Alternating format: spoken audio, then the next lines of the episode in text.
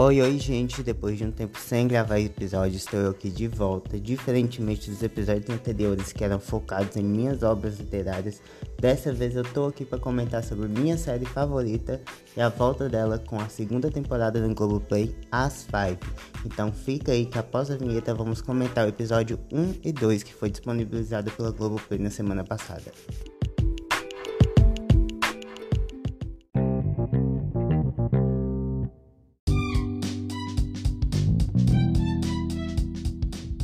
Antes de começar o episódio, tô aqui para falar da minha parceria com meu amigo, que a gente tem essa parceria desde a época da Malhação, que antigamente era o blog Lovers Malhação, que hoje é a página do Hora do Entretenimento. No Instagram, o usuário é esse, no YouTube, no, tanto no Twitter. É só procurar Hora do Entretenimento vocês vão adorar o conteúdo. Fala de séries, novelas, filmes nacionais de uma forma geral de cultura nacional, de uma forma muito interativa, muito interessante, também com cobertura de eventos. Então vão lá e sigam o Hora do Entretenimento. Inclusive a gente já tem alguns vídeos gravados sobre a primeira temporada das Five, que é só ir lá no canal dele do YouTube que vocês conseguem conferir. Bom, começando esse episódio diferenciando o que é uma série e o que é uma novela. Já que As Five é um spin-off de uma novela, que seria a temporada Viva a Diferença, de Malhação, no qual Carl Hamburger trazia a história das cinco protagonistas como uma forma folhetinesca, novelística, no qual tinha que repetir alguns assuntos, algumas formas de de estar tá voltando a história para quem perdia os capítulos. E quando ele trouxe essa história para o formato de série para o Globoplay, ele desprendeu dessa narrativa novelística, talvez por seu, sua carreira estar tá mais voltada a séries. Ele trouxe numa, na primeira temporada uns episódios que não necessariamente são dependentes um do outro para você assistir. Ou seja, ele, você consegue assistir um episódio, ele vai ter ali um início de um enredo, um meio e chegar ao fim. O que nessa segunda temporada foi diferente. Eu senti logo de primeira que o Carl Hamburger se desprendeu desse formato totalmente sério que vem da primeira temporada, coisa que eu já comentava com meu meu amigo, que inclusive a gente tem um, uma sequência de vídeos no qual a gente comentava cada episódio lançado da primeira temporada no YouTube, no canal dele, Hora do Entretenimento. Se vocês quiserem é só conferir. Eu vou deixar o link aí no, na descrição e no meu Instagram. Que a gente sentiu meio uma falta de uma conexão entre os episódios. Isso foi algo que provavelmente o Carl Hamburger recebeu como feedback do público em si, já que era uma reclamação do geral. O que nessa temporada chegou com dois episódios que, no meu ver, eles foram lançados juntos e sim, eles complementam juntos. Não tem como você assistir o segundo episódio sem assistir o, prim o primeiro.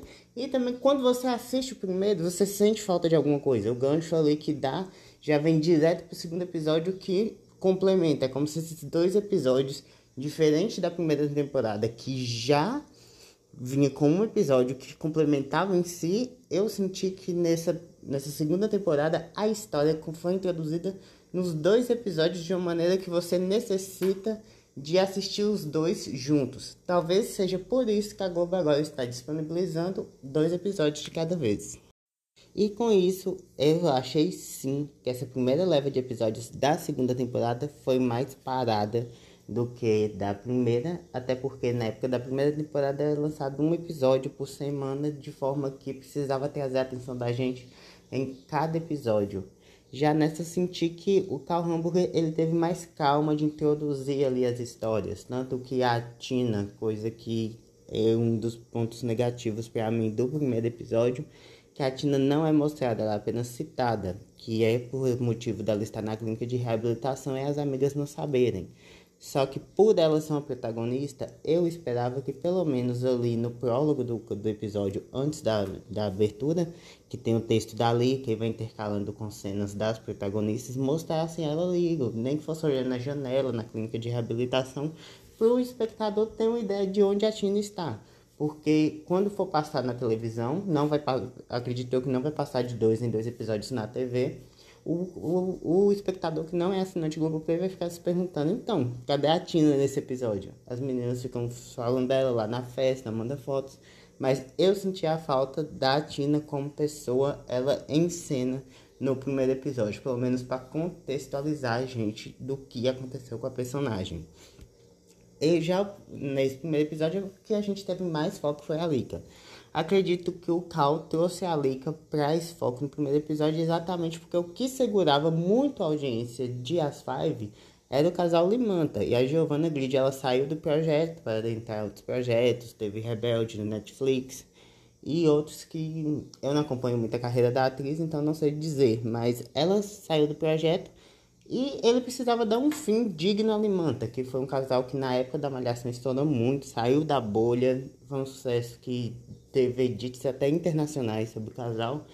Então, ele trouxe um fim ali para Limanta que para mim foi lindo e que também trouxe a, matura, a maturidade da Lika sobre o relacionamento. Enquanto na primeira temporada ela fazia de tudo ali, mesmo a Samantha tá vivendo um relacionamento, ela queria estar tá com a Samantha, ela tinha atitudes imaturas com a Samantha. A cena do fim do término da Lika com a Samantha mostrou pra gente que nem foi mínima. A Lika teve uma maturidade de terminar, entender o significado que a Samantha teve na vida dela para se descobrir com a, enquanto a sua sexualidade, que sim, a Samantha vai continuar sendo amor da vida dela, mas que ela também consegue viver sem a Samantha. E isso para mim foi um ponto muito positivo do primeiro episódio. Foi minha parte favorita, a cena do, do fim Limanta, porque foi uma cena simples, um diálogo simples no qual a gente foi surpreendido. Acho que foi um plot twist a gente ter uma primeira digamos, uma primeira atitude madura da Lika, tanto que a, a Samantha fica surpresa, meu Deus, o que aconteceu com a Lika de estar tá tendo esse essa tipo de atitude e foi linda a cena de despedida. A Joana Gridio foi para gravar somente essa despedida e foi linda, Limanta para mim fechou com chave de ouro, o que já vamos abrir com outro assunto, que é a Maura, a personagem nova, a aposta do Carl Hamburger para essa segunda temporada. Que para mim a Malda ela vai ser um intermédio ali, que a gente viu que no segundo episódio ela teve um envolvimento com a Ellen, no qual a Ellen acabou beijando ela, e a Lika também se mostrou muito interessada nela, já que agora a Lika tá com a revista.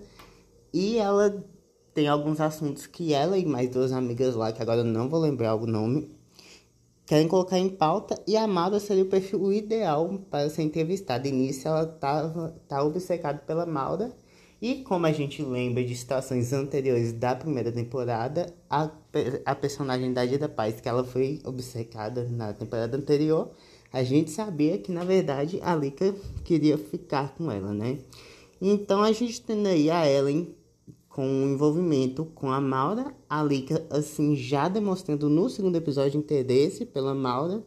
A gente sabe que vem aí o triângulo amoroso da temporada, que para mim vai chegar no fim de ser para construir o casal Ellen e Lika. Eu posso estar muito enganado, mas com o fim de Limanta, a série precisa de um casal com a força de Limanta. E eu não acho que uma personagem nova teria o mesmo carisma, o mesmo apego do, do público do que um, um personagem que já tem esse apego desde lá de 2017, quando Viva a Diferença foi exibida. Então, eu acredito sim que a Malda vai ser uma personagem muito importante, é uma personagem super interessante. Só que nesse momento vai ser um triângulo amoroso entre a Ellen e a Lika, para no fim a Ellen e a Lika chegar a ser um casal que tem uma força necessária para prender o espectador e chipar tanto quanto o Limanta foi chipado. E vocês podem falar, ah, mas vai ser do nada. Não, em Viva a Diferença já teve cenas, já teve trocas da Ellen com a Lika que indicavam um prenúncio ali de que provavelmente em algum momento poderia ter essa coisa, nem que fosse uma amizade colorida. E a aposta do Carl Hamburger pra segunda e terceira temporada das Five, o casal que acredito que vai acontecer vai ser Ellen Lika. Eu posso estar muito errado, mas assistindo esses episódios e entendendo que a questão do casal e da representatividade de um casal de duas mulheres para o público da série é muito importante, não seria com personagem nova. E é lindo que eu acho que muita gente vai gostar. E no trailer também tem cenas que já mostram esse prenúncio, então eu já estou ansioso porque eu lembro que quando teve as cenas que elas trocam meio de papéis, né? A Ellen vai passar um dia na casa da Alika com ela e depois a Alika vai passar um dia com a Ellen na casa dela. Elas têm essa troca de realidades e tem esse momento que dá a entender que pode ser que vire um casal. Eu fiquei muito empolgado, né? Porque ainda não tinha Limanta. Então, com Ellen e Lika sendo desenvolvido como um casal e ter um casal entre as five ali, entre as cinco, vai ser muito interessante de acompanhar. Então, é um dos pontos que estou mais interessado nessa segunda temporada. O desenvolvimento do casal Ellen Lika e a Malda vai ser só um pretexto para esse início. Acredito que ela vai continuar na série. Eu quero que ela tenha, porque é um perfil muito interessante. Inclusive, quando tem o segundo episódio que ela e a Ellen estão brigadas por uma questão de trabalho, elas começam, começam a se reconectar e o intermédio para essa reconexão delas é uma questão sobre racial, sobre cabelo, sobre trabalho, sobre como elas são impostas. E tem a cena lá da Ellen mostrando o cabelo dela pro chefe, o chefe pede ela para aprender. E, e após elas vão pro evento, que é, é com mulheres negras, que estão mulheres negras se apresentando, que tem aquele diálogo sobre a identificação delas sobre, uma vivência que as duas têm. Acho muito interessante. E a Malda, eu acredito que vai para algum ponto ali onde vai ser muito onde vai ser muito ligada essa questão da vivência dela e da Ellen com, com mulheres pretas no mercado de trabalho, mas não necessariamente ela vai ficar com a Ellen ou com a Lika. Acredito que o casal em si vai ser Ellen Anglica e a Malta vai ser mais esse desenvolvimento de personagem e essa identificação dela com a Ellen como mulheres pretas no mercado de trabalho e o racismo estrutural que elas vivem. E após falar sobre o assunto que foi mais evidência nesses dois primeiros episódios, que foi o desenvolvimento dessa nova personagem, que foi a Malda, e a introdução desse que a gente vai, sabe que vai ser um triângulo amoroso com a Ellen e com a Lika, vamos para os assuntos que ficaram coadjuvantes nesses dois primeiros episódios, que foi a Benê, a Keila e a Tina. Começando pela Benê, que teve um desenvolvimento muito interessante na primeira temporada, que foi seguiu aí o parâmetro dela da Viva Diferença, que Viva Diferença é muito sobre a Benê entender as emoções. A Benê sempre foi muito protegida pela mãe, a mãe super protetora pelo fato da Benê ser do aspecto autista, ter síndrome de Asperger. E na Malhação a diferença foi sobre a Benê descobrir o que é o amor ali com o Guto, o que é a amizade ali com as meninas. Na primeira temporada de As Five, a Benê foi descobrir a, a parte sexual, que é a atração, que é o sexo para ela. E foi, para mim, junto com o desenvolvimento da vida adulta da Keila, o melhor plot da primeira temporada. Para mim, definitivamente, a Benê e a Keila foram as protagonistas que mais tiveram desenvolvimento, mais criaram maturidade na primeira temporada. Tendo prova disso que nessa segunda temporada a Benê continua de onde ela parou. Ela continua com o Nen, namorando o Nen. Só que dessa vez o Nen, que por sua vez, não é tão maduro quanto ela, vai, a mãe dele vai mudar de, de cidade e ele quer continuar morando com a Benê. Então ele convida a Benê para morar com ele, só que a Benê acha, não gosta da ideia, já que a Benê tem isso de as coisas estar sempre de um jeito que ela planejou e quando não sai como planejado, ela não sabe como agir.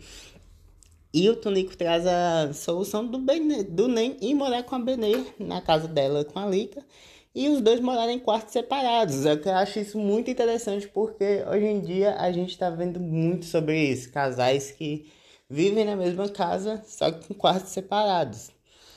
Então já tem algumas cenas que mostram uns conflitos ali com os dois. Tem a questão do almoço, que ela fala com o Nem para fazer o almoço e o Nem vai comprar o almoço com o cartão de crédito dela. E ele fala que comprou porque ela falou que podia usar o cartão de crédito para questão de emergência, sendo que um almoço em si não é uma questão de emergência, só que com ele sendo criado pela mãe, sendo mimado, ele não consegue entender isso. Já ela com uma vivência já de vida adulta, vai ser totalmente, é, é, tem essa visão totalmente diferente. E também tem a hora de lavar as roupas, que o nem mistura as roupas, coloca roupa branca, roupa colorida para lavar E a, e a Benê, sem esperar, com as peças deles de uso pessoal dele, a Benê pega as roupas dele e lava novamente. Então, acho que isso aí é a introdução do primeiro assunto. Eu não acho que a Benê vai ficar só nesse plot, até porque o Gadiol, o Gadiol, ele gravou nessa segunda temporada. Então a gente vai ter o Guto aí nessa segunda temporada. O que eu não acho um ponto positivo, porque para mim as Five estragou o Guto. O Guto que era um personagem interessantíssimo e viva a diferença. Nas Five ele é só chato. Mas vamos esperar aí o que, que o Guto vai aparecer, se ele vai ajudar a Benê sobre essa questão com o Nem. Se esse amor deles, mesmo com o Guto tendo se descoberto gay, então eles não são casal, mas esse amor deles de amigos vai ter algum tipo de desenvolvimento para ajudar a Benê a seguir com esse relacionamento com o Nem e ver o que, que vai dar esses dois morando juntos, se eles vão continuar como casal, se eles vão ver que eles não dão certo. Então, sobre a Benê, o que a gente tem a falar é isso, é aguardar os próximos episódios e ver o que que o Carl Hamburger vai trazer para essa personagem, porque eu não quero que a Benê fique de escanteio, porque o primeiro, a primeira temporada para mim foi incrível o desenvolvimento dela.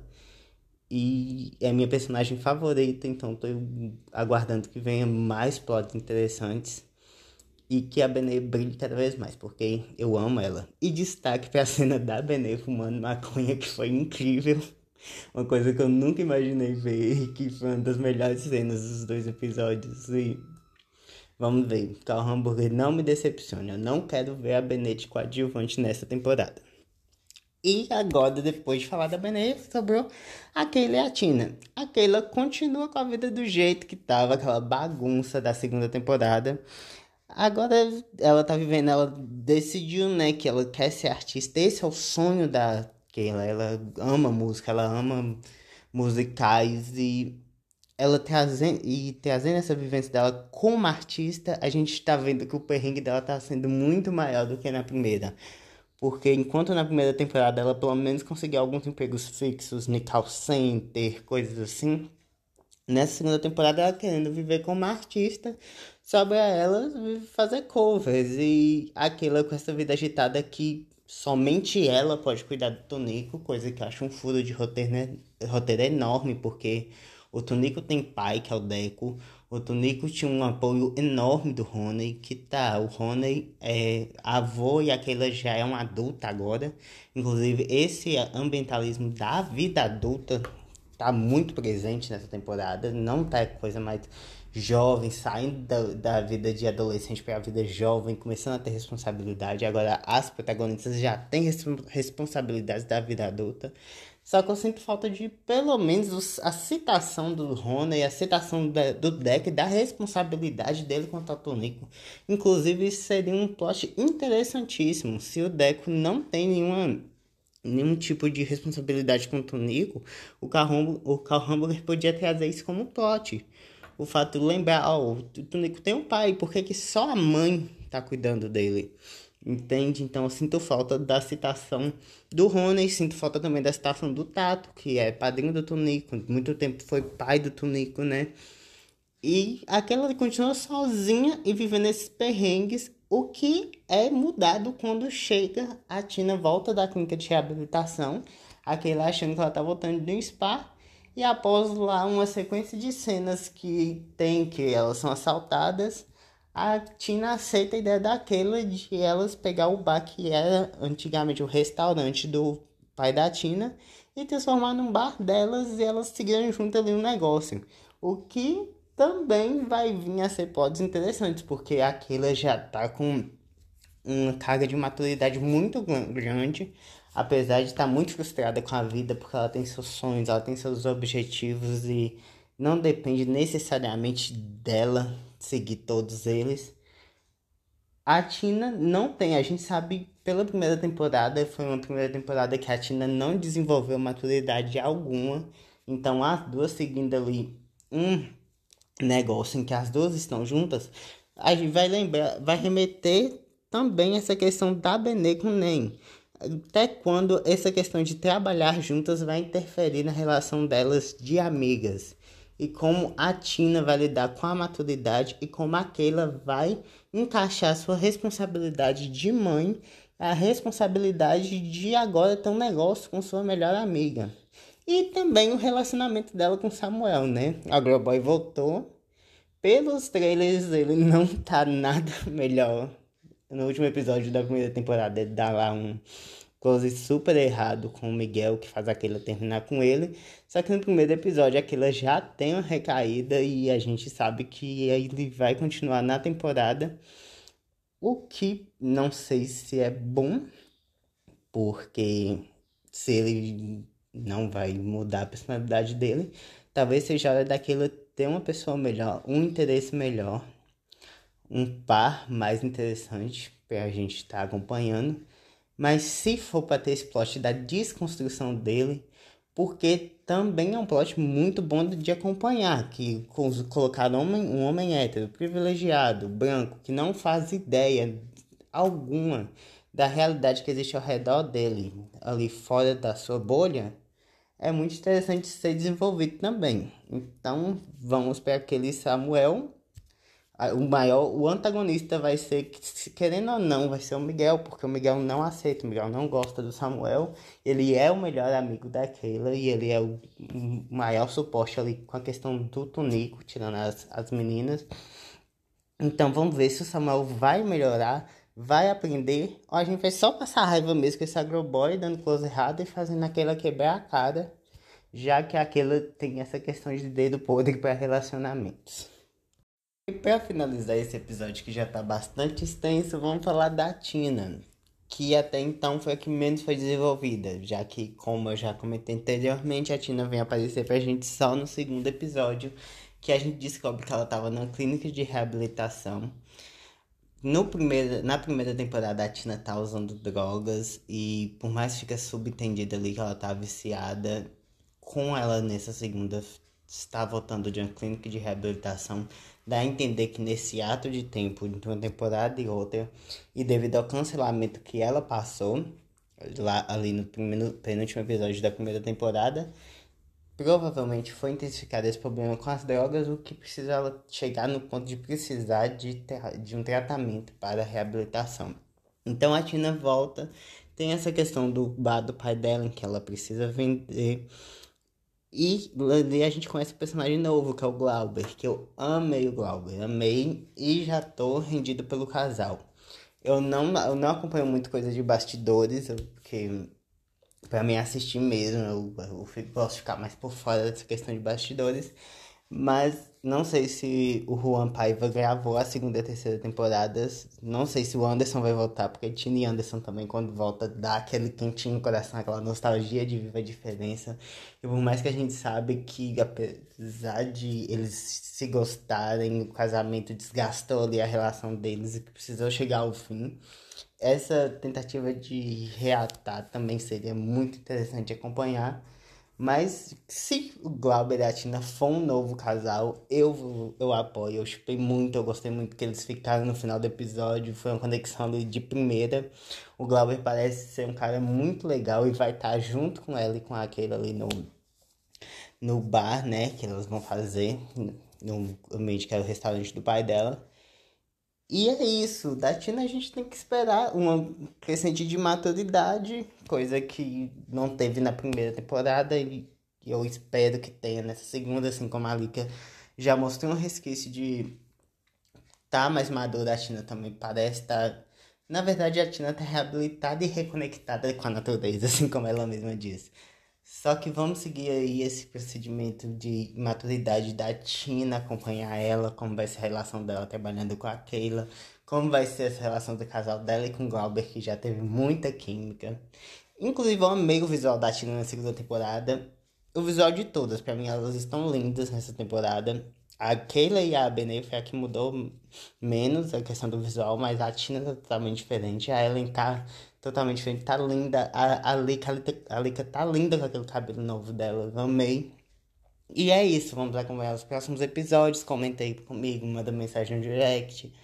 Comentando o que vocês acharam dessa estreia da segunda temporada. E se vocês estão ansiosos, assim como eu, Como eu disse, achei dois episódios mais parados, mais introdutórios para o que venha, vai vir mostrar essa segunda temporada.